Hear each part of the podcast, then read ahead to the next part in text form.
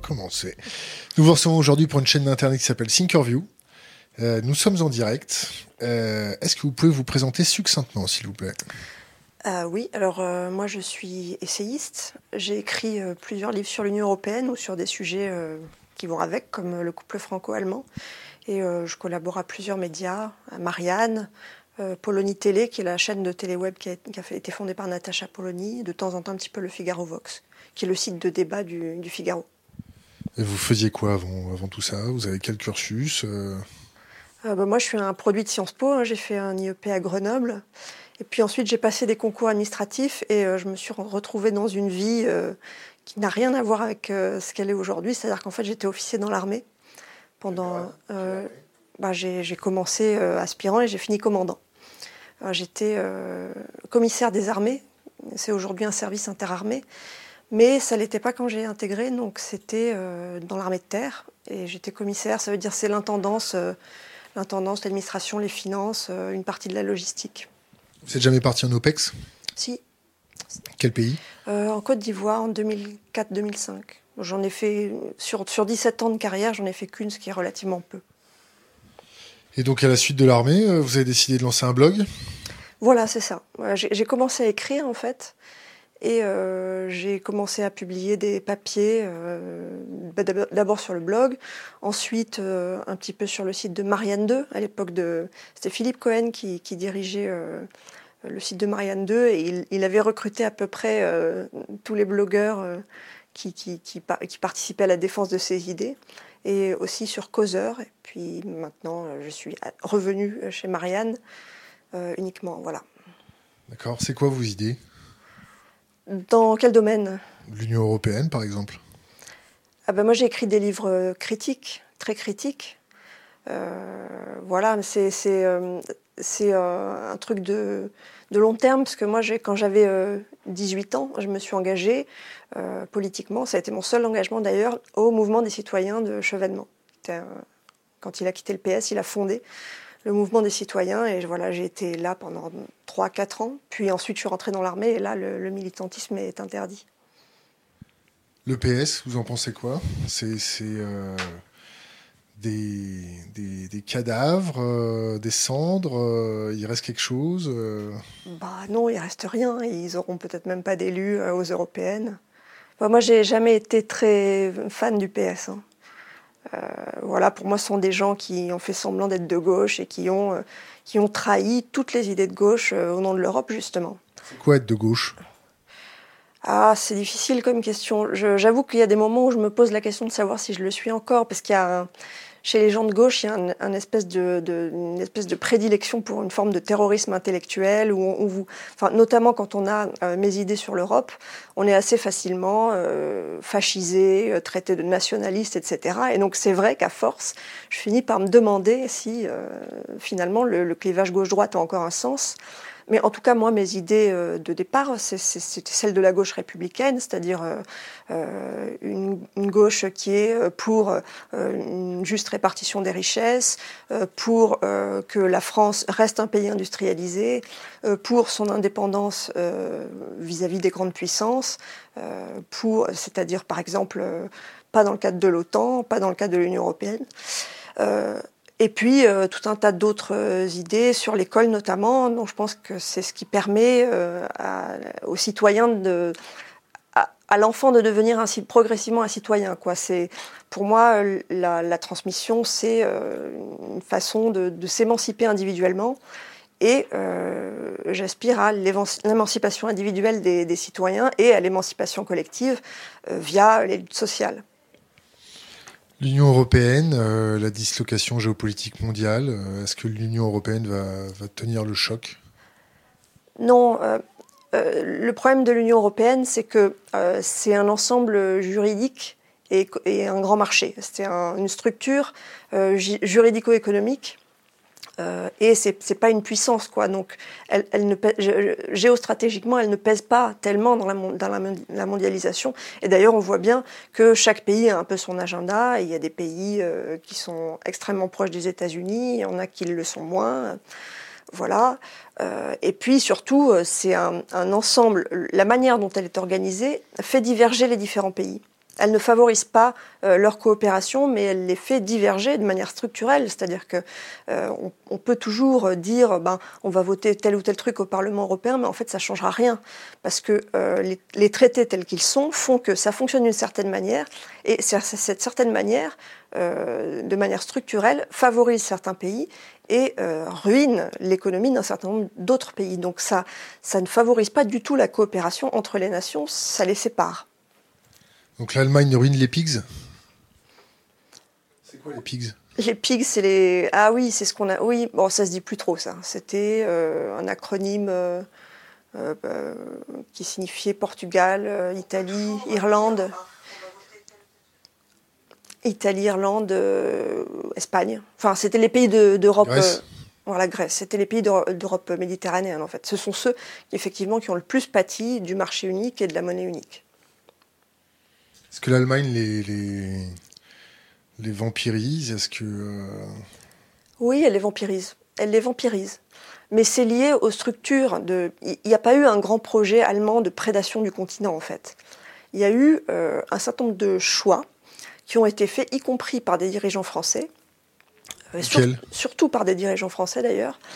il y a eu le choix, alors en 1986, de transformer le marché commun en marché unique, avec l'acte unique, euh, qui, était un traité qui a euh, dérégulé l'économie euh, du continent, et qui a fait prévaloir la libre circulation des capitaux et la libre circulation des travailleurs là où il n'existait avant, dans le cadre du marché commun, que la libre circulation des marchandises. Et ça a généré des phénomènes de polarisation qui ont appauvri tous les pays périphériques et qui ont considérablement enrichi l'Allemagne euh, parce que les facteurs mobiles de production, c'est-à-dire le capital et le travail, sont allés se loger au cœur industriel de l'Europe, à ce qui était déjà le cœur industriel de l'Europe, c'est-à-dire l'Allemagne et les pays immédiatement voisins. Ensuite, il y a eu l'euro. Euh, l'euro a eu pour conséquence, alors il faut savoir que l'Allemagne au départ n'en voulait pas tellement euh, de l'euro. la, Bundesbank, par exemple, la banque centrale allemande, a été le fer de lance de l'opposition à, l'euro. Euh, et c'est Kohl qui a imposé aux Allemands la monnaie unique. Il a dit d'ailleurs dans une interview au début des années 2000, dans la presse britannique, qu'il avait agi comme un dictateur. Parce que euh, le peuple allemand n'aurait pas accepté, s'il avait soumis la monnaie unique à référendum, n'aurait pas accepté de se départir de euh, sa souveraineté monétaire. Donc il y a eu l'euro. L'euro a été fait aux conditions allemandes.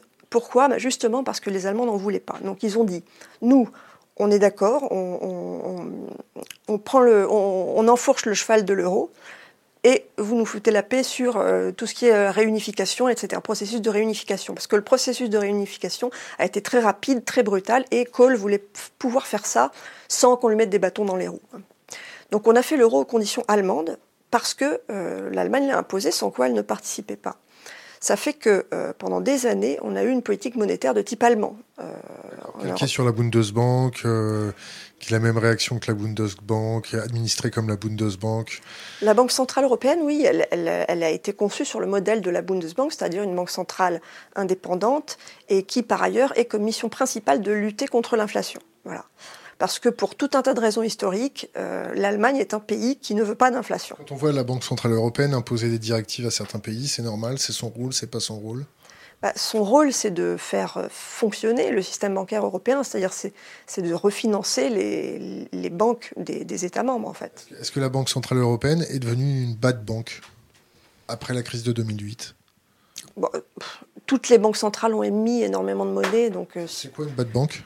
Bah, c'est une banque qui est remplie d'actifs pourris, d'actifs irrécouvrables. Bah oui, elle a dans ses coffres des titres de dette d'un certain nombre de pays qui ne sont pas solvables.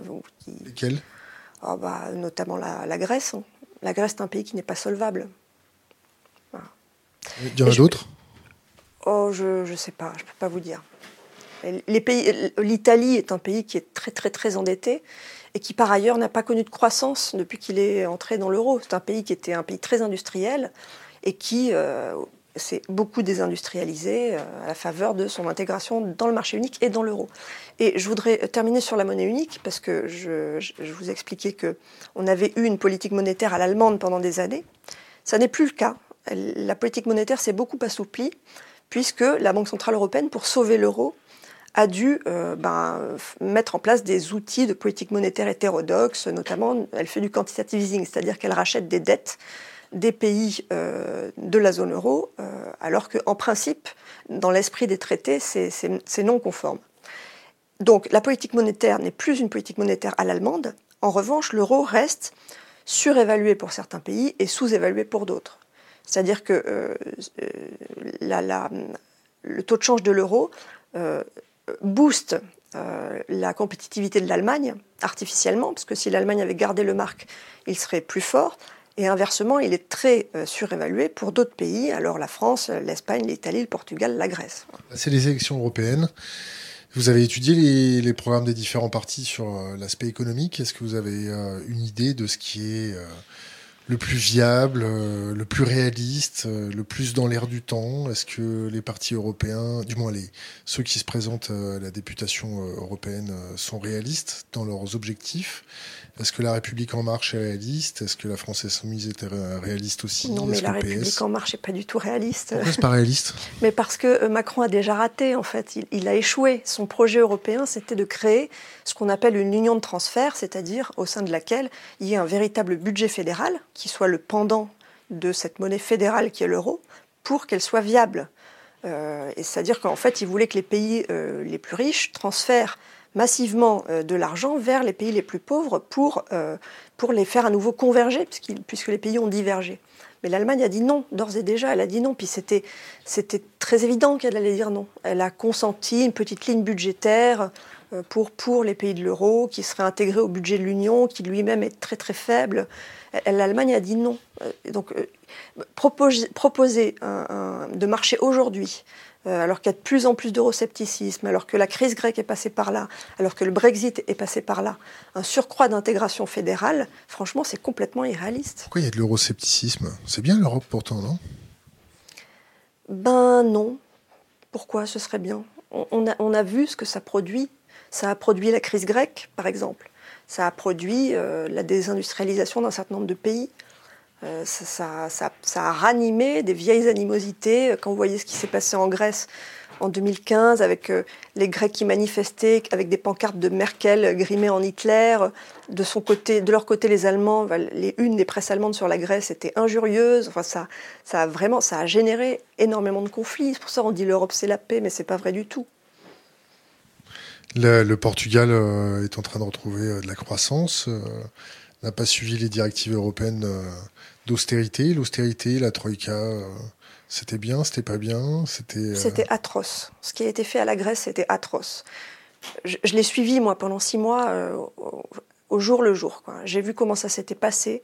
Ce qui a été fait aux Grecs, c'est atroce. C'est-à-dire que c'est un pays qui est ruiné ils ont été obligés de vendre tous leurs équipements publics, c'est-à-dire qu'ils n'ont plus aucune souveraineté, ils ne possèdent plus leurs propres équipements, ils ont vendu leurs ports, leurs aéroports, ils ont vendu l'eau, l'électricité, le gaz, ils ont diminué les salaires, ils ont diminué les retraites. Les gens aujourd'hui, euh, moi j'ai un ami qui, qui vit en Grèce, euh, et qui nous explique en fait que les gens euh, ben, vendent leur voiture euh, et puis finissent par vendre leur maison pour retourner dans les îles cultiver un jardin. Quoi. C'est ça, les gens ne se soignent plus, le, taux de dépression a monté, le taux de suicide a monté, c'est ça la réalité de, de la Grèce. Et les gens aujourd'hui qui disent la crise grecque est derrière nous, mais c'est carrément effarant. Le, le, coût humain de ce truc-là est vraiment insupportable. Et encore aujourd'hui. Il n'y avait pas une grande banque qui avait un peu améliorer les comptes de la Grèce pour qu'elle puisse rentrer, non? Si, je pense que c'était Goldman Sachs, non? Oui, c'est ça. ils ont un peu maquillé les comptes, mais les comptes de l'Italie aussi ont été maquillés. Mais de, toute façon, euh, comment dire, même, si ça n'avait pas été fait, la Grèce ne peut pas supporter euh, euh, d'être dans le marché unique et dans l'euro. Donc même si elle avait eu des comptes nickel à ce moment-là, elle aurait fini un jour ou l'autre par exploser économiquement, par, devenir surendettée, par, être obligée de baisser les salaires.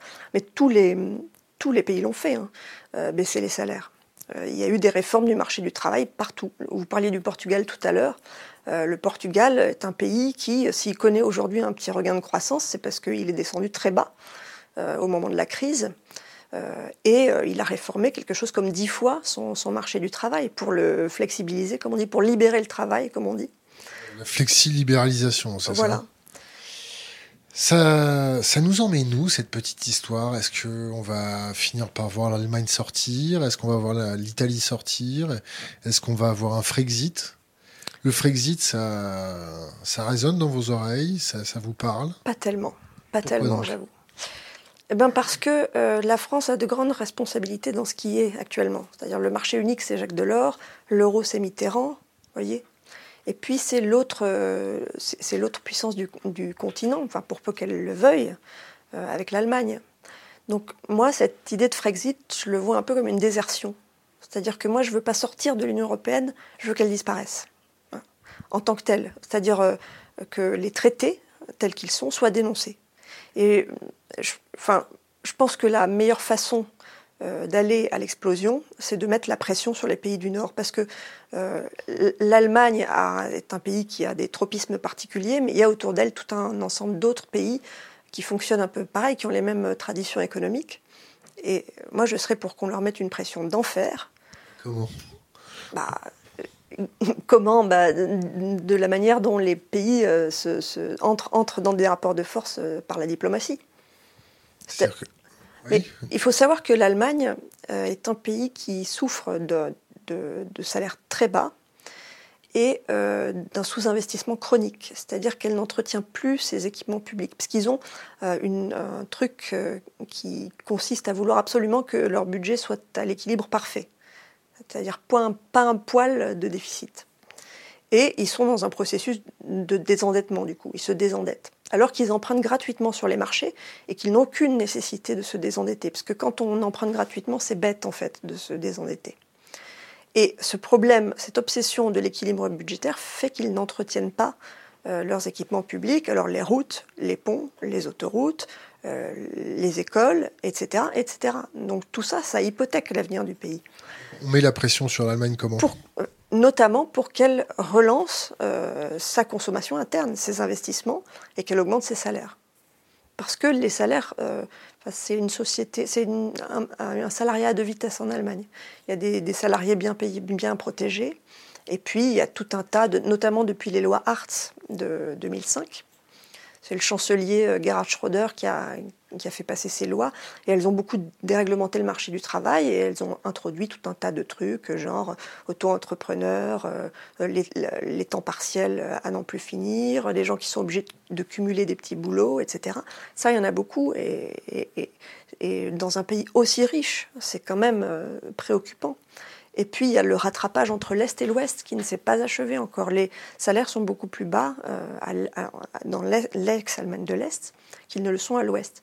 Donc, euh, l'Allemagne est un pays qui aurait besoin euh, d'augmenter ses salaires et son investissement public. Donc, c'est pour qu'elle fasse ça qu'il faut lui mettre la pression dans un premier temps. Après, ça, ça nous offrirait un sursis. C'est-à-dire que moi, je crois qu'un jour ou l'autre, et peut-être même dans pas très longtemps, l'Union européenne va s'effondrer sur elle-même.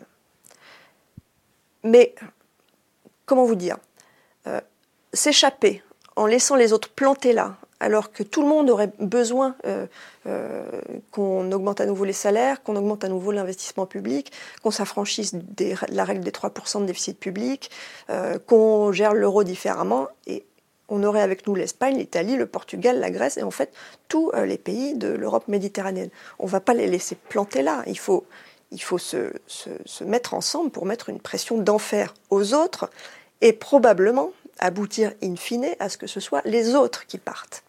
Parce que euh, l'Allemagne est devenue un pays euh, d'abord très conservateur, et ça tient au vieillissement de sa population, et puis euh, de plus en plus souverainiste. et si on leur... Nationaliste ou souverainiste? Souverainiste, et ça s'accompagne chez eux, c'est assez particulier, ce sont les plus orthodoxes dans le domaine de l'économie qui sont le plus souverainistes, parce que pour eux, voilà, c'est surtout que euh, l'Allemagne est un pays créancier et les plus orthodoxes économiquement n'ont qu'une peur, c'est que leur pays en vienne à être contraint de payer pour les autres. C'est-à-dire de faire des transferts budgétaires massifs, euh, de se prendre le défaut souverain de la Grèce dans la figure. Et donc, ils sont devenus souverainistes par, par orthodoxie, en fait, et aussi parce qu'ils vieillissent, une population très âgée. Donc, eux ne veulent pas payer pour les autres et ils ne veulent pas que les autres mènent des politiques qu'ils considèrent, eux, comme laxistes. Donc, si on leur met la pression, il n'est pas impossible que ce soit eux qui finissent par décider qu'on arrête de jouer. Voilà. Qu'on arrête de jouer selon leurs principes, leur prisme de lecture. Qu'on arrête de jouer façon grecque ou façon Portugal, c'est ça, si j'ai bien compris bah, Qu'ils reprennent leur bille, en fait. Ils pourraient un jour... Revenir aux, marques.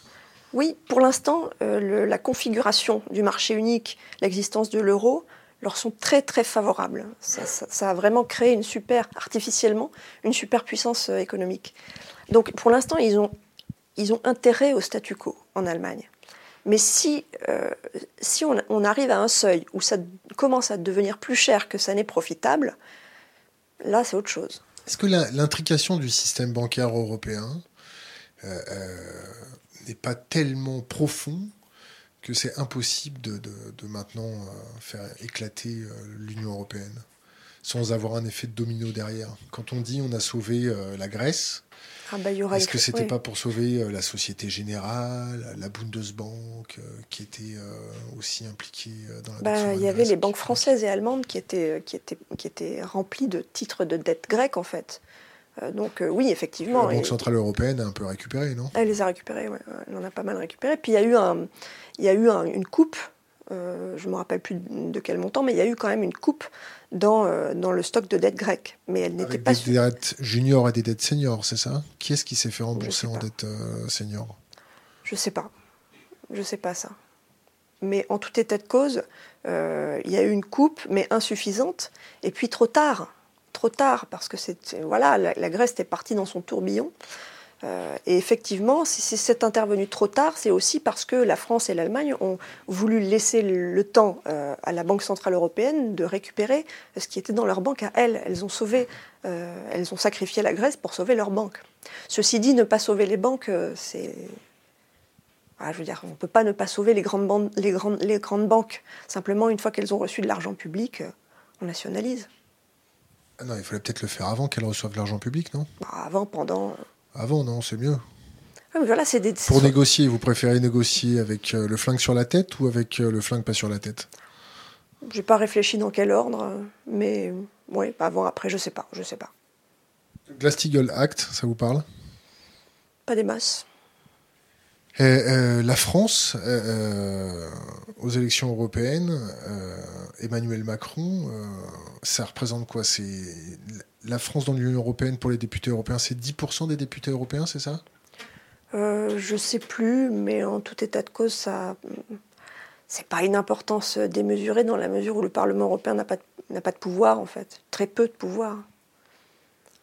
L'enjeu là de ces élections, euh, c'est d'abord de, de, bah, que Macron termine en, en, plus mauvaise posture possible, et c'est aussi que ce sera amusant que la grande coalition, c'est-à-dire euh, le PPE et le, groupe social-démocrate au Parlement européen, qui sont depuis toujours en coalition, ce sera amusant qu'ils n'arrivent pas à former une coalition. Ça, ça participerait à la bordélisation du truc. Euh, le traité d'Aix-la-Chapelle, ça vous parle? Oui. L'Assemblée, je sais pas, je reprends mes notes. Euh, L'Assemblée parlementaire franco-allemande, ça vous parle? Oui, oui. Alors le traité d'Aix-la-Chapelle, c'est un drôle de truc. Euh, c'est un traité bilatéral qui a été signé en janvier dernier et on ne sait pas pourquoi. Un traité bilatéral franco-allemand. On ne sait pas pourquoi on signe un traité bilatéral avec l'Allemagne maintenant, alors qu'il y a 28 membres encore dans l'Union européenne. Pourquoi envoyer ce message? Qu'il y aurait des pays européens de seconde zone. Pourquoi? Pourquoi pas avec l'Italie? Pourquoi pas avec la Grande-Bretagne? Pourquoi? Mais c'est le tropisme des élites françaises, ça. Les, nous avons des classes dirigeantes qui sont euh, amoureuses de l'Allemagne, amoureuses de l'Allemagne, qui vénèrent le modèle allemand, qui adoreraient pouvoir appliquer au peuple français les recettes euh, qu'applique l'Allemagne à ses salariés, c'est-à-dire des salaires très bas, c'est-à-dire l'austérité budgétaire. On a, des dirigeants qui adoreraient pouvoir faire ça en France.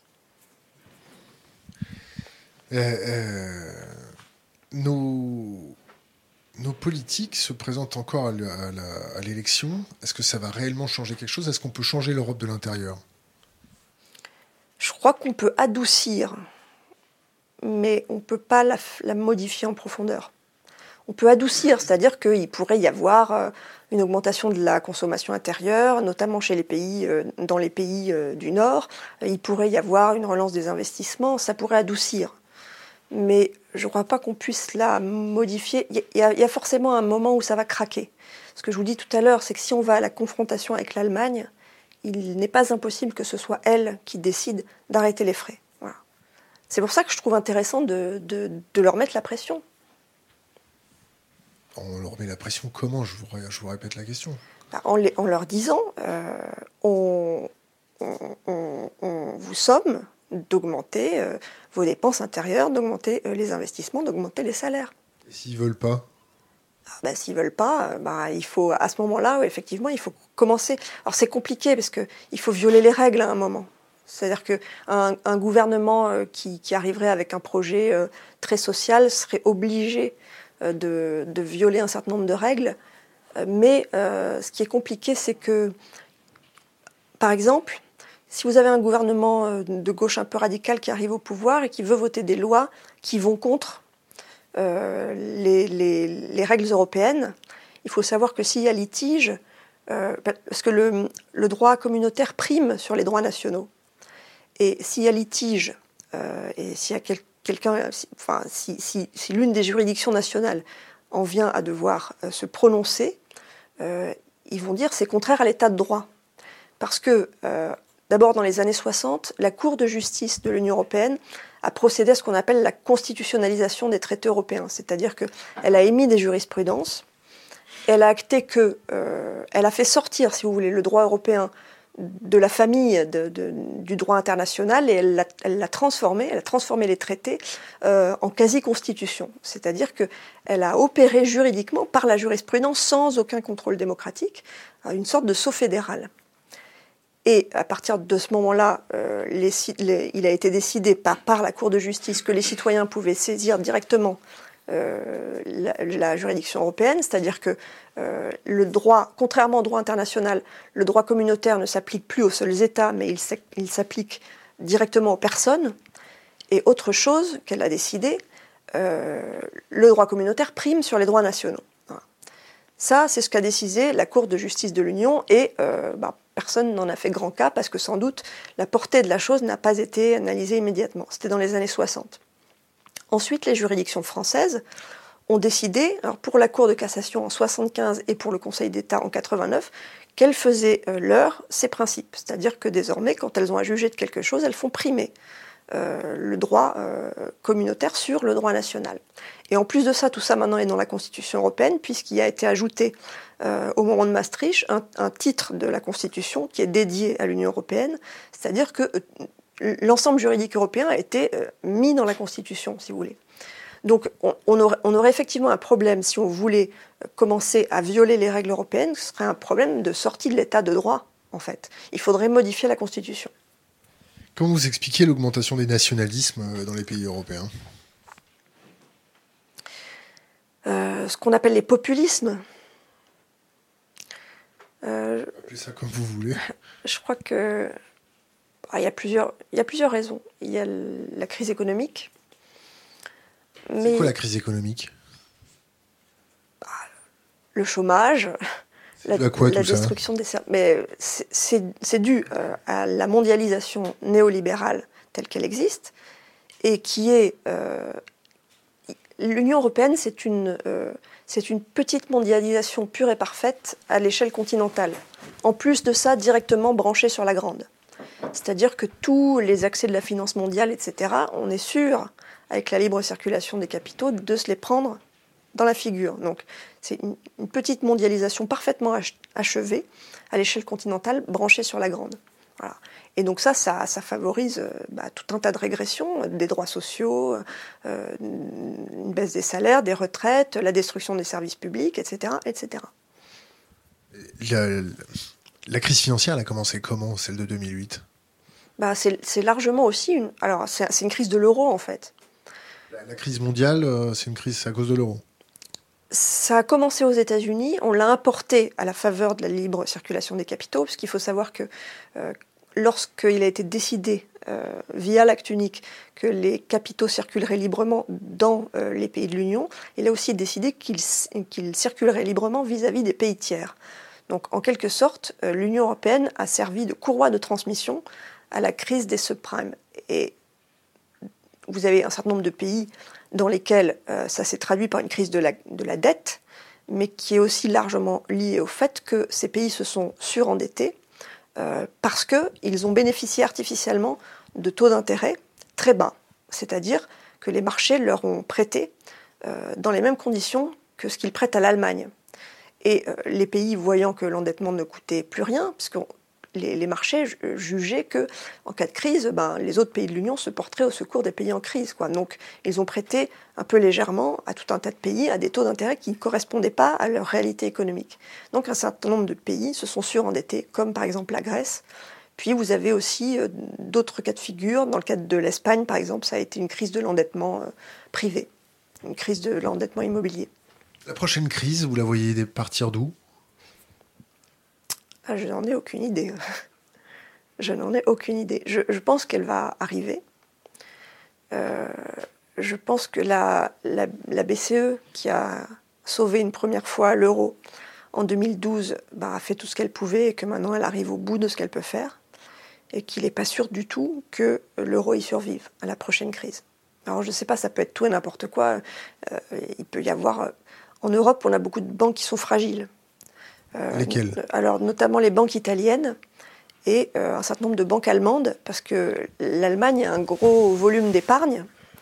Euh, et si vous, voulez, l'épargne allemande, l'excès d'épargne allemande, c'est aussi l'endettement des autres. C'est un jeu de vase communicant. Si vous voulez, l'Allemagne a, beaucoup d'argent et ça correspond à l'endettement des pays périphériques. Euh, donc cette épargne est placée euh, sur les marchés financiers pour une large part, puisque l'Allemagne est un pays qui refuse euh, d'investir et de, et, de, et de, faire des dépenses publiques. Et tout ça participe à, bah, l'économie casino. Et vous avez des banques en Allemagne qui sont très fragiles, comme par exemple la Deutsche Bank, qui a eu plein de démêlés avec la justice, etc. Et ça, c'est une banque fragile. Elle... Systémique Voilà, systémique. C'est une banque systémique. Et ceci dit, euh, si la, Deutsche Bank venait à tomber, je ne vois pas ce que pourrait faire d'autre l'État allemand que de se porter à son secours. Donc euh, à ce moment-là, ce serait l'Allemagne qui violerait les règles. L'endettement de la Deutsche Bank, c'est quoi? Je ne sais pas trop. C'est très compliqué l'économie financière. Je ne sais pas trop. C'est de l'excès d'épargne qui est investi dans bah, des produits dérivés et compagnie. Le, volume des produits que la Deutsche Bank euh, à engager, ça représente combien de fois le PIB de l'Union européenne? Ah ça, je sais pas, je peux pas vous dire. Est-ce que vous pensez que euh, l'Allemagne peut sauver la, Bundesbank, la Deutsche Bank, pardon bah, Elle serait obligée de, de, lui injecter des, fonds publics, oui. C'est ça, sauver les banques, en fait. C'est on, injecte des fonds, euh, on emprunte, l'État emprunte, sur les marchés pour injecter des fonds euh, dans les banques, c'est-à-dire qu'on socialise, euh, on socialise les pertes. Ce ne sont pas les banques qui encaissent les pertes liées au fait qu'elles ont joué à l'économie casino, ce sont euh, les États et, les profits, ben, les profits restent à, ceux qui les ont faits, mais les pertes sont socialisées, c'est-à-dire que c'est l'ensemble de la société qui, qui, éponge, qui éponge tout ça. Quoi. La France, elle est dans quel état? Les banques françaises, euh, l'État français, euh, l'endettement, l'endettement de, la France, c'est combien de, combien de points de PIB oh, C'est 100% maintenant. En comptant la dette privée? La dette privée, je ne sais pas combien elle s'élève. La dette publique, c'est près de 100%. Mais euh, tout le monde en fait grand cas, alors qu'il n'y a pas forcément... Enfin, je ne vais pas vous dire qu'il ne faut pas se préoccuper de la dette, mais actuellement, la France emprunte à des taux très très bas et aujourd'hui, euh, on entend même certains économistes très mainstream, euh, j'ai entendu par exemple Philippe Aguillon, qui a soutenu Macron, le dire récemment, euh, je crois que c'était sur France Inter, que la banque, la, France emprunte désormais très très bas et qu'il n'était donc pas nécessaire de s'obséder pour le, désendettement parce que bah, le, comment, euh, quand on emprunte gratuitement, il n'y a pas véritablement de besoin de se désendetter. On emprunte, c'est neutre. Ce que, ce que, ce que l'État paye véritablement, ce sont les intérêts de la dette. Et les intérêts de la dette sont quasi nuls si euh, on emprunte gratuitement. Les intérêts de la dette en ce moment pour la France, c'est combien? Je sais pas, c'est énorme, c'est beaucoup. Est-ce que la dette, c'est des impôts futurs? Bah, les, les, services publics, c'est des impôts futurs aussi. Est-ce que la dette, c'est des, impôts futurs? La, dette, c'est la, la contrepartie d'un excès d'épargne, en fait. Il y a trop d'épargne euh, actuellement en Europe et il y a trop d'épargne qui n'est pas investie, en fait. Quand, quand vous avez des taux d'intérêt qui sont si faibles, en fait, c'est un, un, un signal qu'il faut investir et qu'il faut consommer. C'est quoi la stagflation? Je sais pas trop. Je connais, c'est quand je pense que, que, ça doit être quand il y a une croissance nulle et malgré tout de l'inflation, je suppose. C'est pas tout à fait ça. Euh, vous, la posez des questions pièges Non, pas encore.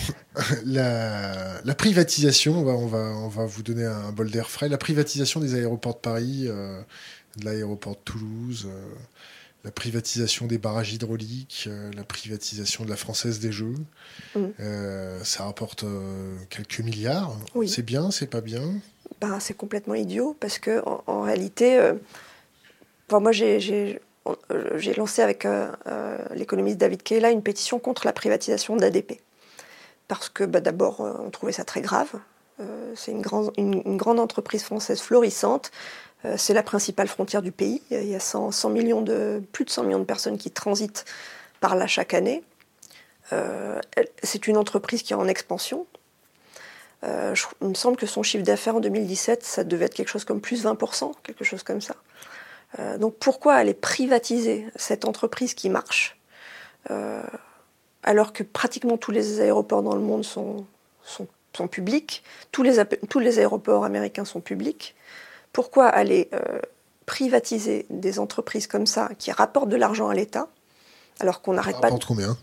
Euh, les trois ensemble, NJ, celles qui sont contenues dans la loi Pacte, les trois privatisations, NJ, la Française des Jeux et Aéroport de Paris, ça doit être 7 ou 800 millions. Euh, et Aéroport de Paris tout seul, ça doit être 100 ou 200, je pense.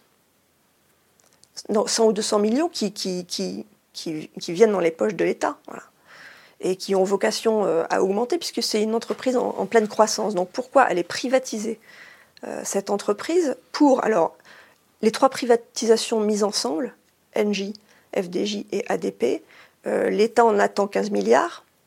il y en a 10 milliards qui vont être mis dans un fonds pour l'innovation. Bon, ça va être placé sur les marchés, c'est-à-dire que ça va être soumis aux aléas des marchés. Et euh, il y en a 5 milliards qui vont servir au désendettement, mais encore une fois, le désendettement actuellement, ce n'est pas vraiment la priorité. C'est quoi la priorité? Et puis, bah, c'est de maintenir les services publics. Et puis, euh, comment? Euh, Je ne sais pas si vous avez fait de la compta, mais vous voyez un bilan commencer. Vous avez, vous avez à droite le passif et à gauche l'actif. La dette, c'est le passif. Mais au regard de ce passif, il y a tout l'actif. Et tout l'actif, c'est le patrimoine public, dont ADP et les normes foncières euh, qui va avec. Est-ce qu'on vend les bijoux de famille? Parce qu'on a on est en train de mordre la poussière là. Est-ce que l'économie française est tellement exsangue qu'on est obligé de vendre les bijoux de famille maintenant? Ou est-ce que c'est le casse du siècle? C'est le casse du siècle, clairement. C'est à la fois euh, bah, Macron, euh, Macron flatte son électorat et renvoie des ascenseurs et en même temps, il est euh, le macronisme, c'est vraiment l'idéologie euh, des années 90, quoi. C'est Juppé, c'est rien d'autre que Juppé. On a élu, on a Juppé, en fait. Voilà, donc c'est pas du tout. Alors ces gens se présentent comme hyper modernes, machin, tout ça, mais ils sont complètement. Oui, c'est complètement idéologique cette volonté de privatiser à tour de bras. Et comme, comme on a tellement privatisé qu'il reste plus grand chose, on va privatiser l'aéroport de Paris qui marche. En plus, euh, les, actionnaires, c'est un truc complètement faux. Euh, on va, il va y avoir une concession de 70 ans en fait. Et comme il y a des actionnaires minoritaires aujourd'hui, et comme, euh, le, patrimoine va devoir revenir dans le giron de l'État dans 70 ans, on les indemnise parce qu'ils perdent le bénéfice soi-disant de l'éternité. Alors qu'en 70 ans, ils ont, le temps de se retirer dix fois, les actionnaires minoritaires. Donc ça veut dire qu'ils vont être indemnisés on, va les indemniser pour pouvoir euh, privatiser. On les paye pour privatiser. On, les paye pour nous prêter de l'argent, en fait. Est-ce que c'est un emprunt déguisé Ah non, c'est, on, les indemnise parce que dans 70 ans, ils vont perdre euh, une partie de leur investissement. Voilà. Ce qui n'était pas sûr du tout, parce que... Ça ne peut pas être considéré comme un, un prêt C'est, ma, ma, question est mal formulée. Est-ce qu'on privatise pour 15 milliards maintenant parce qu'on a besoin de 15 milliards, sinon on va passer l'arme à gauche? Mais on ne va pas passer l'arme à gauche. On a le, on a tout l'actif, on a le patrimoine, on a l'énorme patrimoine foncier d'aéroport de, de, Paris qui est gigantesque. Euh, voilà, en termes de terrain, en termes de tout ça.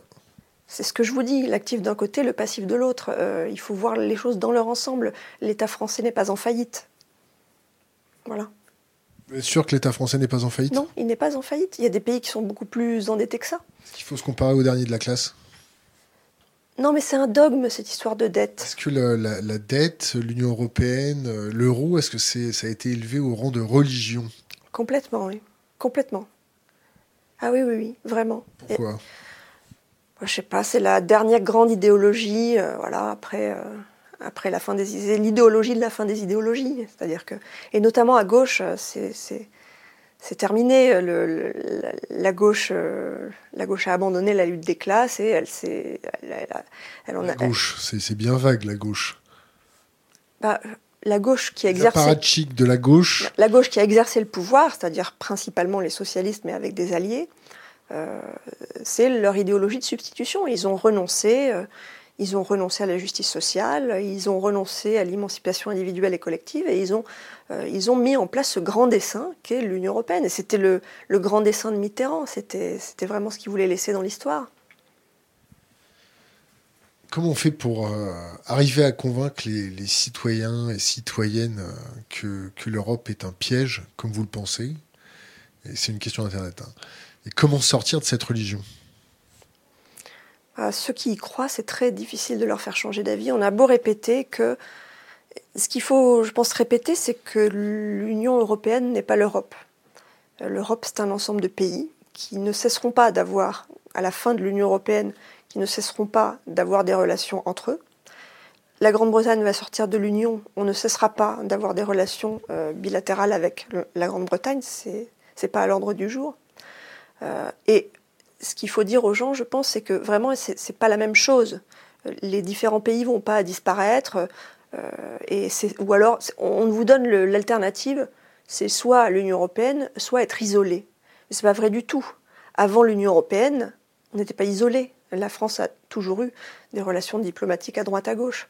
Donc ce qu'il faut faire comprendre aux gens, c'est que l'Union européenne, c'est une façon contingente d'organiser euh, le continent européen par l'économie et par le droit, avec un droit qui est supranational et dont la production échappe pour une large part au contrôle des citoyens. Par exemple, la jurisprudence de la Cour de justice de l'Union échappe euh, complètement euh, au, regard des citoyens. C'est de la jurisprudence, c'est la jurisprudence d'une Cour fédérale qui n'est pas adossée à un État fédéral. Euh, donc c'est un ensemble juridique supranational avec tout ce que ça comporte euh, d'atteinte à la démocratie. Euh, et c'est un grand marché néolibéral, c'est-à-dire organisé selon les principes, selon les quatre libertés, alors la libre circulation du capital, du travail, la libre prestation de services et la libre circulation des marchandises. Et elle, elle, est arc-boutée sur le principe de la libre concurrence, c'est-à-dire qu'elle euh, elle fait primer euh, la concurrence. Euh, au nom de ça, elle interdit par exemple les aides d'État aux entreprises. voilà. Voilà. L'UPR, François Asselineau, il a raison, il n'a pas raison? Il a, il a, raison sur un certain nombre d'analyses. Son analyse, par exemple, du, du traité d'Aix-la-Chapelle était très très bonne. Oui? Oui.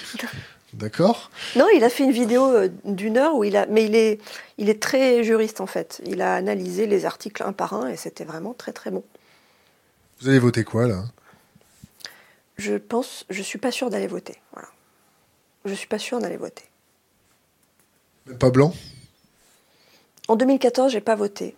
Euh, je suis davantage tentée d'aller voter cette fois-ci parce que, bah, dans une optique un peu tout sauf Macron, quoi. Euh, peut-être pour la France insoumise, je ne sais pas. J'ai voté Mélenchon en 2017. Le Luxembourg, on en fait quoi? L'évasion fiscale, on en fait quoi? Vous avez des, préconisations? Vous avez des, idées autour de ces sujets-là? Je vous pose des questions volontairement vagues pour vous. surtout, vous me posez des questions d'économiste et je ne suis pas économiste. Donc, Est-ce qu'il faut être économiste pour critiquer l'Union européenne? Non, bah, moi je me suis lancée dans, ça parce que c'est un sujet pluridisciplinaire. On fait de l'économie, on fait du droit, on fait de l'histoire. C'est, vraiment ce qui, c'est la raison pour laquelle je me suis. Puis on s'intéresse à plein de pays. Voilà. c'est, je ne connaissais pas spécialement l'Allemagne euh, quand j'ai commencé à travailler sur l'Union européenne. Or, on ne peut pas ne pas s'intéresser à l'Allemagne quand on travaille sur l'Union européenne. Et du coup, j'ai lu énormément de choses sur l'Allemagne. Et c'est très intéressant d'ailleurs. Parce que c'est un pays qui est radicalement différent de la France. C'est un peu le négatif photographique quoi, dans, dans la façon dont elle s'est construite en, en, tant que nation, dans sa tradition politique, etc. Et quand on s'intéresse à ce pays, on comprend d'autant mieux euh, ce qu'est la France et, et la spécificité de la France. Vous, avez déjà été en, vous avez déjà été en Allemagne? Une fois. Où ça? Euh, À Berlin, à Munich. Une petite semaine? Pour la fête de la bière 15 jours, Non, pas pour la fête de la bière. Euh, la Chine qui commence à mettre ses doigts dans l'Europe. Vous êtes intéressé un peu à la Chine? Oui, bah, j'ai vu qu'elle elle avait beaucoup d'intérêt pour les pays d'Europe centrale, par exemple. Ils ont, ils ont monté un forum, un groupe qui s'appelle le groupe 16 plus 1, je crois, et je me demande même si c'est pas 17 plus 1 aujourd'hui, qui réunit un certain nombre de pays d'Europe centrale et, des Balkans et la Chine pour discuter ensemble de tout ce qui est nouvelle route de la soie, etc. Et ça, ça, fait partie des raisons qui angoissent les Allemands. C'est pour ça que je pense que l'Allemagne est dans un, dans un mouvement euh, qui va vers plus de souverainisme parce que c'est un pays qui, qui rencontre malgré sa force apparente, qui a vraiment, euh, qui, a devant elle énormément de difficultés et qui va devoir se recentrer sur elle-même pour les régler en fait. Et euh, la question des pays d'Europe centrale, c'est l'une des questions. Euh, bah, tout simplement parce que les pays d'Europe centrale sont la base arrière industrielle de l'Allemagne. C'est-à-dire que, alors d'abord, le patronat allemand. Vous, là, oui, vous voulez que je boive? Non, non, pas tout de suite.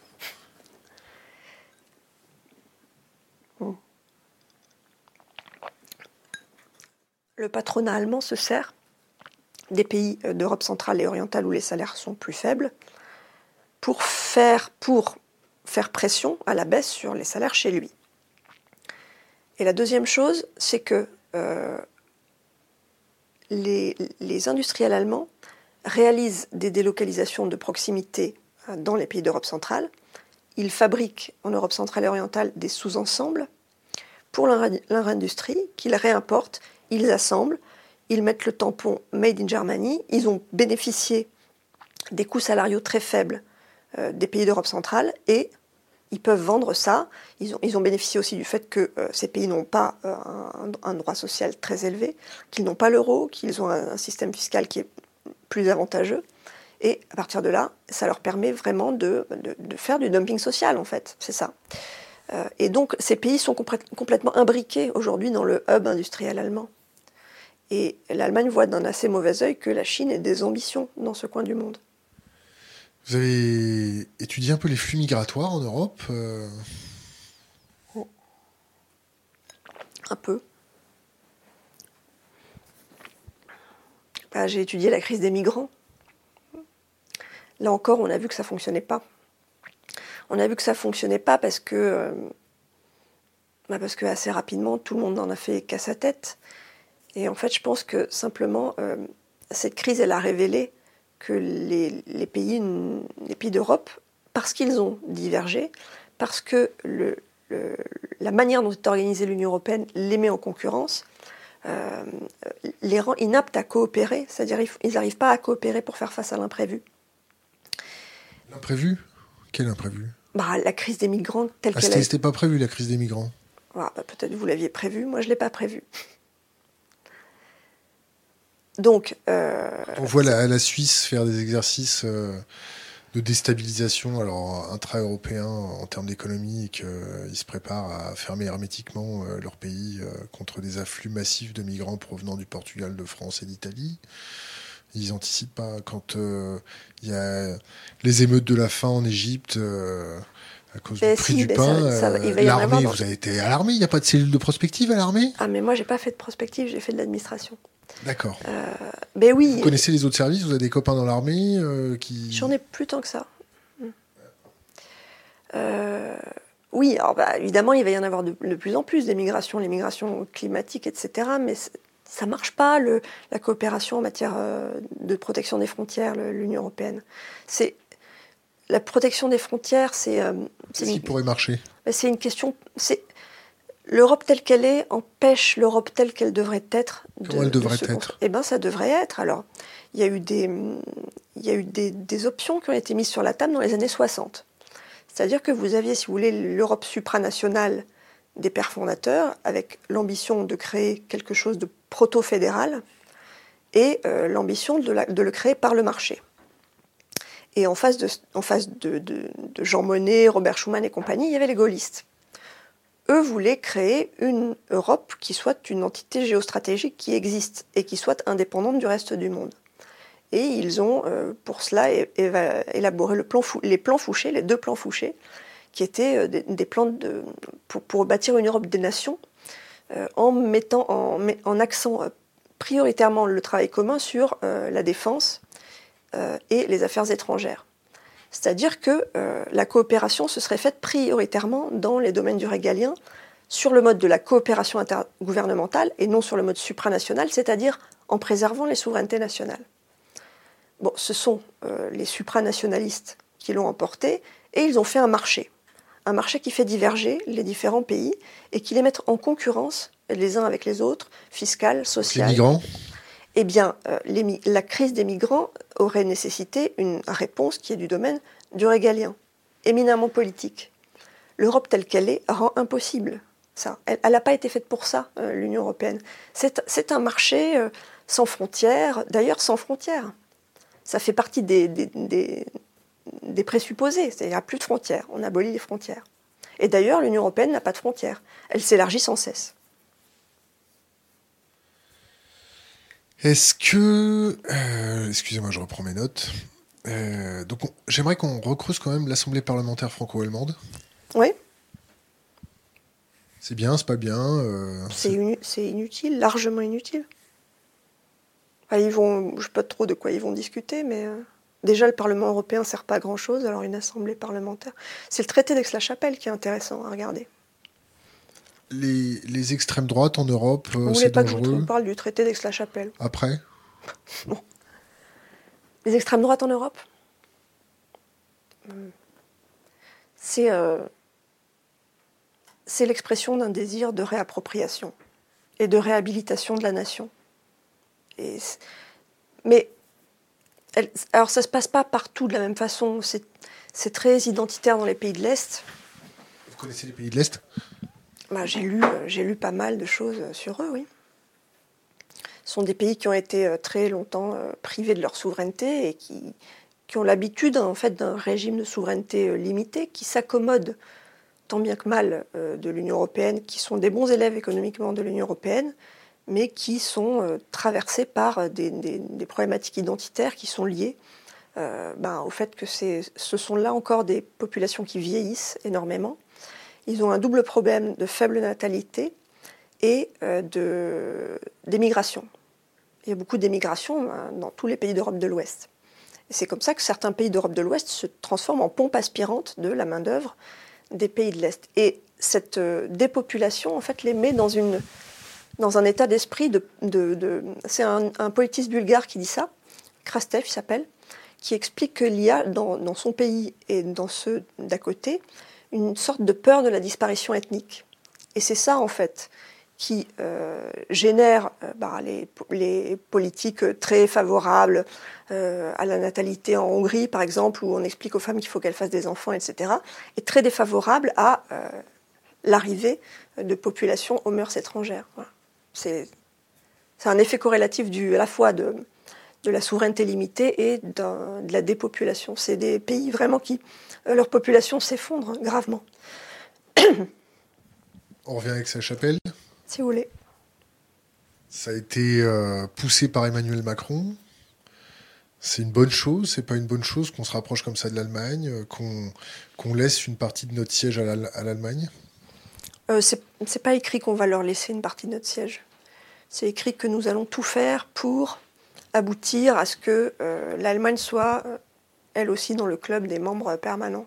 On en fait une priorité de notre diplomatie, alors que, ben, comment dire, il y a déjà deux pays d'Europe de l'Ouest en, tant que membre permanent du Conseil de sécurité, c'est la Grande-Bretagne et la France. Et euh, la priorité, c'est certainement pas de, rajouter l'Allemagne, quoi. Mais il a été écrit euh, noir sur blanc que c'est devenu l'une des priorités des deux pays que de favoriser euh, l'accession de l'Allemagne. et en fait, ce qu'on voit dans ce traité, alors déjà, on se demande pourquoi un traité bilatéral. Pourquoi Alors qu'il y a des tas d'autres pays en Europe, pourquoi pas eux? Déjà, le message envoyé est un peu gênant. Et puis surtout, le contenu du traité est très inéquitable en fait. Euh, très inéquitable parce que la France donne, euh, enfin, met, euh, met, en commun un certain nombre des choses dont elle dispose, c'est-à-dire qu'elle va œuvrer, elle va, mettre au profit de l'Allemagne son réseau diplomatique. il est question que dans le domaine de la défense, les pays se rapprochent beaucoup. il est question qu'ils travaillent ensemble pour les exportations d'armement il est question qu'ils euh, se portent assistance mutuelle euh, en cas d'agression, et on se demande bien pourquoi avoir marqué ça dans un traité alors que concrètement c'est déjà le cas pour euh, tous les pays qui sont membres de l'OTAN. et donc c'est un traité qui va assez loin dans les domaines où la France est leader, c'est-à-dire diplomatie défense, et qui ne contient rien de plus dans les domaines économiques. Dans le domaine économique, c'est là que l'Allemagne pourrait mettre des choses en commun parce que bah, c'est elle qui a les excédents. Elle a des excédents faramineux.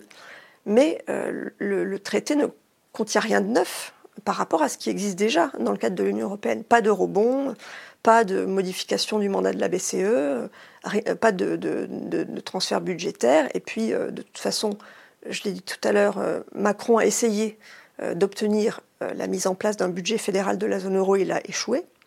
Donc, statu quo sur les questions économiques et des avancées dans les domaines où la France a quelque chose à offrir. C'est ça, concrètement. C'est, euh, bah, on veut bien vous prendre ce que vous avez, mais on ne vous donnera pas ce que nous avons. Voilà, voilà le message que, qu'on doit recevoir euh, comme tel, quoi. C'est le message envoyé dans ce traité. Nathalie Loiseau, un petit mot sur elle? J'aime bien Nathalie Loiseau. Elle a un petit jeu qui est sorti là. Il faut jouer à son jeu, un petit jeu où elle, elle est en Mario Bros là. On, joue que à Fiscal Combat, nous.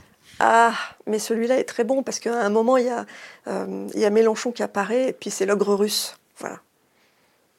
Donc le message envoyé, en fait, pour. pour euh, ce sont les mêmes qui nous tannent en nous disant que ben, l'Europe c'est la paix, l'Europe c'est la paix, l'Europe c'est la paix, et qui nous expliquent qu'en fait ce serait quand même bien euh, si l'Europe pouvait devenir un, pouvait, pouvait, pouvait se confronter à la Russie quand même, à la Russie, puis à tous les autres, hein, parce que c'est ce qu'on nous explique. On nous dit euh, l'Europe, c'est pour être fort par rapport aux États-Unis, par rapport à la Chine, par rapport à la Russie. Donc voilà, l'Europe, c'est la paix, mais c'est aussi l'adversaire du monde entier.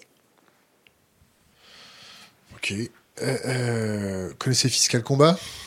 C'est un jeu qui a été créé par la France Insoumise, non? C'est ça. J'ai dû y jouer. Euh, on arrive à la fin de notre interview. Est-ce que vous avez un conseil pour les jeunes générations euh, C'est dommage qu'on n'ait pas parlé des gilets jaunes. On peut en parler, on a tout le temps. Qu'est-ce que vous voulez me demander sur les gilets jaunes vous voulez, en parler, vous voulez parler de quoi sur les gilets jaunes Est-ce bah, que c'est le canari dans la mine de la mondialisation euh, prédatrice hmm, Comment dire ça, ça a exprimé un, un, désir de réappropriation. Il y a eu il y a eu deux types de, de grandes revendications en fait. Il y a eu euh, les revendications économiques et sociales, la justice fiscale, les services publics, etc. Et il y a eu la thématique du RIC, euh, qui très probablement euh, est, un, est, une lointaine conséquence du référendum de 2005 et d'une sorte de frustration référendaire en fait, parce que en 2005, la France a voté non au traité constitutionnel européen, les Pays-Bas aussi, et en 2008, on, leur a on nous a fourgué le traité de Lisbonne. Donc les gens ont compris en fait qu'ils n'étaient plus souverains. Et la thématique du RIC me semble exprimée. les gens, les gens, pas beaucoup. Les, gilets jaunes, ça représente combien de personnes Je me fais l'avocat du diable. Hein. Ils ont été largement soutenus dans l'opinion. Ils ont été largement soutenus dans l'opinion. et, Parce que dit Pascal Pro. Hein. Ouais, mais je sais pas ce que dit Pascal Pro, là, pour le coup. Miel pop, ça Cora.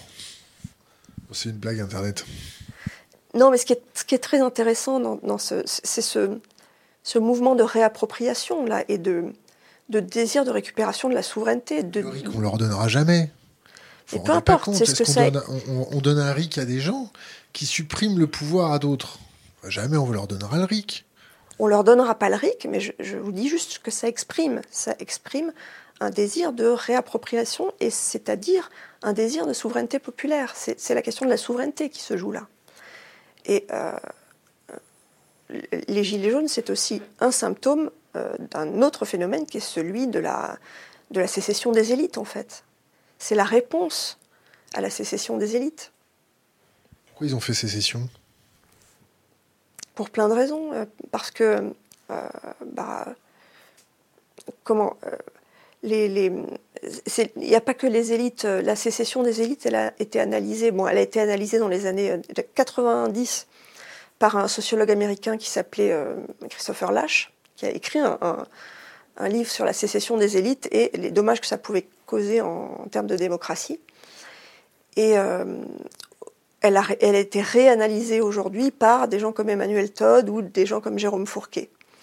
Et en fait, ce qu'on voit, c'est que cette sécession des élites, elle est vraie dans le domaine économique et social, c'est-à-dire que euh, les plus fortunés ne, veulent, ne se sentent plus euh, solidaires euh, du reste de la population et font sécession sur le, le plan financier, c'est-à-dire l'évasion fiscale, c'est ça en fait, c'est un refus de la solidarité nationale. Et il y a la question aussi qui moi me semble intéressante et que dont je voulais du coup vous parler, c'est la question de la fracture éducative. Et c'est ce que dit Todd, dans son dernier ou avant-dernier livre, je crois, c'est que euh, auparavant, on a eu toute la phase de, montée en puissance de l'éducation primaire et de l'éducation secondaire et une forme d'homogénéisation de, gens qui avaient bénéficié des deux, ce qui a nourri euh, un inconscient, un, imaginaire égalitaire en fait. Ce qu'il explique et qui s'est passé ensuite, c'est que euh, l'enseignement supérieur euh, ne s'est pas généralisé, mais qu'en revanche, ceux qui ont des diplômes supérieurs sont désormais suffisamment nombreux pour ne pouvoir parler qu'à leur père, en fait. Et cela nourrit euh, un inconscient inégalitaire avec des gens qui sont le haut de la société, quoi, qui est en boucle sur lui-même, si vous voulez, et qui n'a plus, qui ne se reconnaît plus de devoir, de solidarité, vis-à-vis du reste de la population. Et l'Union européenne exprime bien ça aussi. C'est euh, l'ensemble institutionnel que les classes dirigeantes ont fabriqué pour pouvoir, euh, pour pouvoir euh, échapper à leurs responsabilités. C'est-à-dire que les, dirigeants aujourd'hui sont élus, c'est-à-dire qu'ils bénéficient de l'onction de légitimité que confère le suffrage universel, mais ce ne sont pas eux qui conduisent les politiques véritablement. Donc, on ne peut pas demander des comptes à ceux qui les conduisent vraiment, c'est-à-dire euh, la BCE, euh, enfin, la, banque, euh, la, Cour de justice de l'Union, la Commission. toutes les responsabilités véritables échappent à la sanction des urnes. Et ça, c'est très important de le, constater, c'est que ce n'est pas une fatalité. Union, l'Union européenne, ça a été fait pour disloquer les nations, parce que la nation est le cadre à l'intérieur duquel le bas peut demander des comptes à ses représentants. Et à partir du moment où on a fabriqué cet ensemble supranational, où sont, conduites les vraies politiques, économiques notamment, mais pas seulement, les citoyens ne peuvent plus euh, demander des comptes. On a décorrélé le suffrage et la décision. Et ça, c'est important de le savoir on se fait une petite révolte, euh, on se fait une petite révolution. Est-ce qu'on est qu'on redevient français et qu'on qu'on bascule la table euh, et qu'on leur explique un peu les choses. Est-ce que euh, les gilets jaunes l'ont fait. Les gilets jaunes, ils n'ont pas basculé la table, ils ont protesté, gentiment, ils se sont fait énucléer. Ils, Ils sont ont protesté, dessus. Mais euh, Vous avez vu la tête de Macron le 10 décembre? Il était liquide. Non, il était liquide. Pourquoi? Parce que bon, il y a quelques black blocs qui sont un peu énervés euh, qui ont euh, fait un petit guet-apens à quelques gendarmes sous l'arc de triomphe et qu'il y avait tous les patrons du CAC 40 qui commençaient à nous faire une descente d'organes. Bon, Ah d'accord. ouais, mais ils ont eu peur. Oui, ils ont eu peur, mais c'était pas les gilets jaunes, ça. C'était quelques gilets jaunes un peu violents euh, qui ne représentaient que 0,0001% de- du mouvement. Les gilets jaunes, ils sont très calmes, très pacifiques. Qu'est-ce que Oui, vous voulez faire avec des gilets je pense quand même qu'ils ont été secoués parce que les Macron d'émission, etc., c'est un phénomène bizarre. Hollande était relativement méprisé. Et Macron a pris conscience qu'il était haï, en fait. C'est très bizarre de voir cette haine contre ce type, parce qu'il représente la, la sécession des élites, en fait, tout simplement. Il en est euh, la, la- la substantifique moelle. C'est un type euh, qui est, c'est, la trajectoire parfaite euh, du technocrate banquier, quoi. C'est l'ENA, euh, le ministère des Finances, euh, et puis, euh, et puis le, le- le monde bancaire. C'est, c'est vraiment, il est, il est chimiquement pur. C'est un homme néolibéral chimiquement pur. Et c'est pour ça qu'il est haï. Et c'est, c'est Il y vraiment. a quand même un électorat qui continue de voter pour lui. Il n'est pas si haï Il y a ça. 20%, mais c'est son socle, en fait. C'est c'est euh, c'est- les, gagnants de la mondialisation qui votent pour lui et qui voteront toujours pour lui parce qu'il est moderne, parce qu'il est jeune, parce qu'il veut faire. Il est beau, euh, voilà. J'imagine qu'il y a un certain nombre de femmes d'un certain âge qui doivent trouver que, ben, voilà, il il les valorise parce qu'il a épousé aussi une femme de leur âge. Euh, que dire d'autre? Il est sportif, il sent bon le sable chaud, moi, je ne sais que vous dire. Mais je pense qu'il y a un certain nombre de gens, euh, c'est-à-dire euh, des diplômés du supérieur, souvent urbains, euh, qui continueront à voter pour lui, quoi qu'il arrive. Et d'ailleurs, le drame, c'est qu'on se retrouve avec en face, comme principal parti d'opposition, le Rassemblement national. Et ça met ces gens en situation d'être sans cesse reconduits, en fait. C'est dramatique. On fait quoi? Ah bah, on fait quoi? On fait Si on fait Bah, tout sauf Macron, on fait quoi? On conscientise les gens, on leur explique comment ça fonctionne. Moi, j'essaye d'expliquer euh, pourquoi on ne, peut, on ne pourra pas aller vers la justice sociale et qu'on ne pourra pas euh, euh, renouer avec une démocratie qui fonctionne normalement dans le cadre de l'Union européenne. C'est- déjà pas, pas si mal. On sort alors. Et puis on la refait après. On la refait, la même. En restant dedans. Je, je pense que ça se, ça se pose pas dans ces termes. Je pense qu'il faut avoir un programme et dire un projet de société, quoi, et dire quoi qu'il arrive, on l'appliquera. Et la C'est démonstration, pas un peu du wishful thinking, ça C'est pas un peu de, des incantations de. de Il y a qu'à Faucon, on fait ça.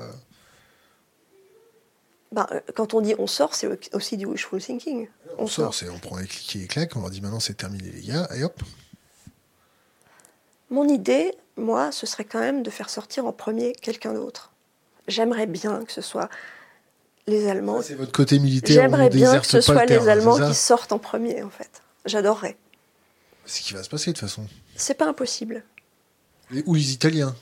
Ou les Italiens, parce que eux, ils sont vraiment en mauvaise posture.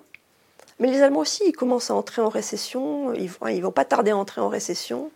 Et les Italiens, eux, ben, ils- économiquement, ils sont dans une situation dramatique. Et puis démographiquement aussi, ils font plus d'enfants, les Italiens. Ouais. Euh, Est-ce que vous avez des conseils de lecture? Euh, combien vous en voulez? On commence par 3, 5 max. Alors euh, oui. Euh, je conseille en premier, il est sorti cette année, le livre de Jérôme Fourquet, L'archipel français, qui est un livre sur euh, l'éclatement de la société française en différents archipels, comme, comme le titre l'indique. Et il explique notamment le phénomène de sécession des élites, mais pas seulement.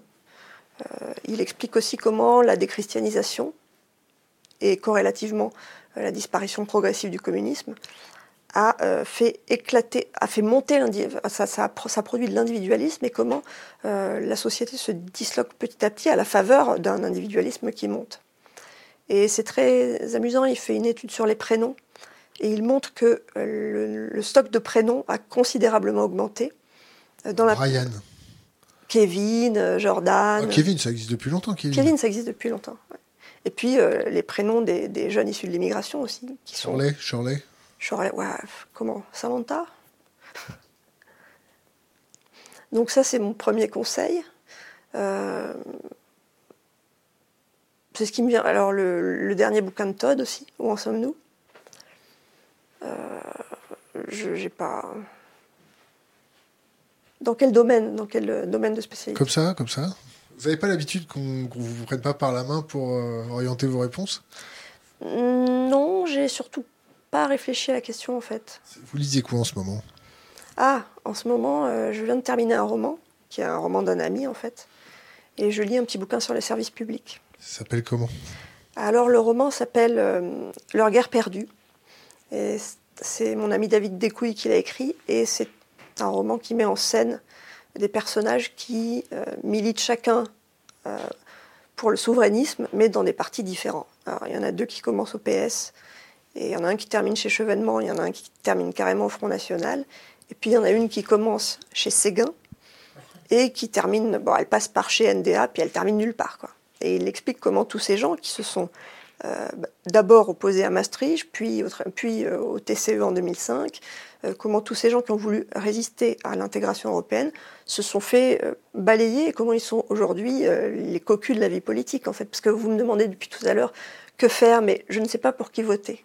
C'est un gros problème. Vous allez vous présenter en politique? Non. Non.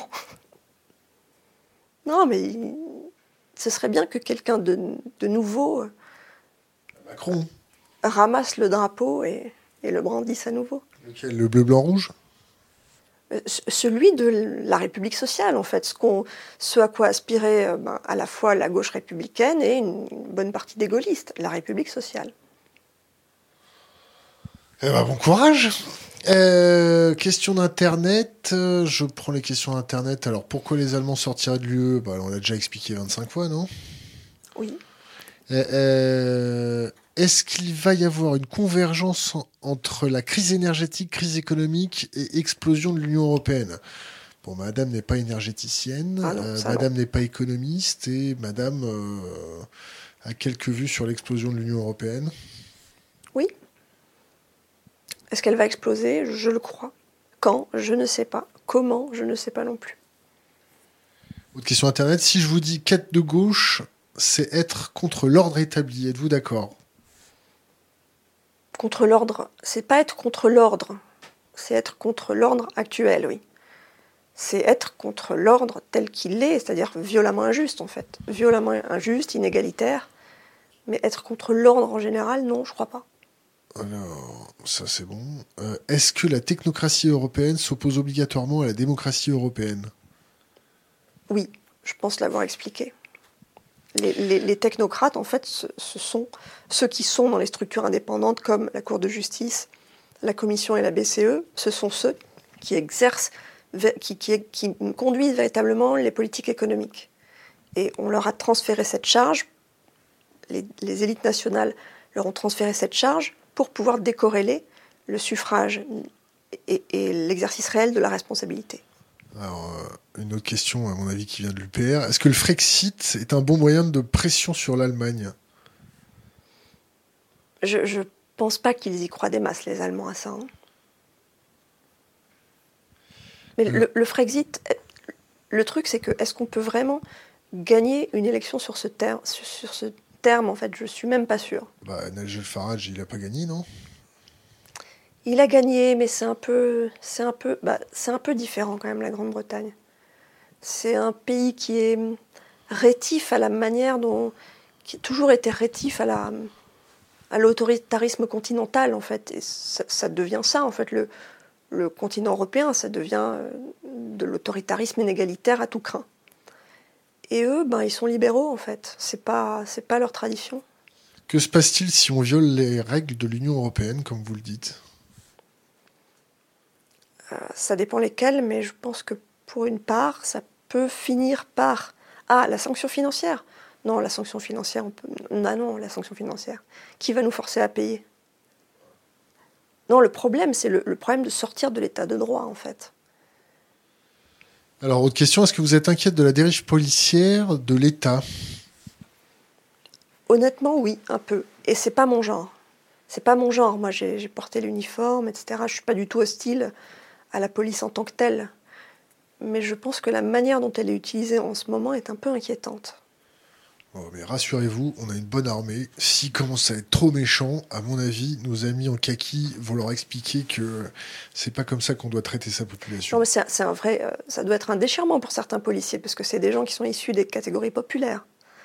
Et c'est des gens qui, objectivement, ont les mêmes intérêts que, que immédiats que les gilets jaunes. Donc, pour un certain nombre d'entre eux, ça doit être très dur. Après, vous avez toujours quelques sadiques qui aiment cogner. Hein. Ça, ça existe. Oui. Euh, donc on arrive à la fin de notre interview. Est-ce que vous avez un conseil pour les jeunes générations? Il faut lire des livres. Il faut mettre un pull quand on a froid. Ben, un conseil pour les jeunes générations, je ne sais pas que vous dire. Moi, je pense qu'il faut lire des livres, euh, ne, pas, ne pas se laisser euh, emboucaner par le bruit médiatique constant, qui est, qui est en plus favorisé par euh, les chaînes d'infos en continu, les réseaux sociaux, etc. L'actualité immédiate, enfin, disserter pendant des heures sur le fait que euh, Nathalie Loiseau a parlé de Blitzkrieg, en fait, c'est pas très intéressant. Ça, ça, ça endort tout ça. ça faut... que de poster des, des images d'elle avec des têtes de bénil sur son compte Twitter? Il faut pas, il faut pas espionner mon compte Twitter comme ça. Vous imaginez pas comment ce qu'on vous a espionné juste avant. Hein. Elle ressemble à Benny c'est comme ça. Je trouve pas. Ah bon? Elle est plus belle quand même. Oui, elle est plus féminine, mais elle lui ressemble. Un autre conseil pour les jeunes générations? Ah. Pour faire ma vieille conne, je serais tentée de dire d'aller voter, mais comme je suis pas sûre d'y aller, je vais peut-être m'abstenir. Engagez-vous dans l'armée? Oui, alors ça pour le coup, oui. On passe un coucou au bleuet Moi, je pense que c'est. L'armée, c'est un milieu où l'ascension sociale est possible en fait. Euh, il y a beaucoup de sous-officiers qui, sont, qui ont été militaires du rang, il y a beaucoup d'officiers qui ont été sous-officiers. Et c'est un milieu, euh, on le sait peu, mais plus, plus égalitaire en fait. L'ascension sociale est, possible. Voilà. Et, euh, pas tout le temps quand même. Pas tout le temps, mais il y a des conditions, il y a des concours, etc. etc. Il y a des examens à passer. Et puis, euh, ce sont des gens qui, pour un certain nombre, évidemment pas tous, il y a toujours des, exceptions, mais qui sont, qui ont, euh, ils, ils, sont attachés à l'idée de servir en fait, et non pas au désir de se servir. Ça, c'est pas si, c'est plus si fréquent. Servir l'intérêt général. Servir l'intérêt général. C'est, le lobby financier. Bien sûr, c'est ça une vraie élite normalement. Une vraie élite, c'est une élite qui se met au service euh, des autres et qui rend à la société ce que la société lui a donné, c'est-à-dire euh, la protection des biens, la protection des propriétés, l'école gratuite, les soins gratuits, etc. Tout ça, c'est ce qu'on a reçu. Euh, c'est pas tout à fait anormal que de vouloir le rendre, de vouloir rendre, de vouloir, de vouloir payer sa dette en quelque sorte. Ce qui n'est pas tellement normal, c'est de ne pas vouloir le faire, c'est-à-dire d'utiliser euh, tout ce qui est possible et imaginable en, termes d'exil fiscal pour ne plus contribuer, par exemple, euh, au financement des services publics, parce que quand on a beaucoup d'argent, il y a de choses qu'on peut payer sur des fonds privés, les écoles privées, etc., les, soins en clinique, et j'en passais des meilleurs. Et moi, je trouve ça vraiment, c'est très bizarre comme euh, façon de fonctionner, de se dire, je ne dois rien qu'à mon talent, et donc je vais faire tout pour ma gueule, et je ne me sens pas solidaire de la société dans laquelle j'ai grandi et de ce qu'elle m'a donné. Ça, c'est vraiment bizarre pour moi. Coralie Delaune, merci. Merci. Merci à vous.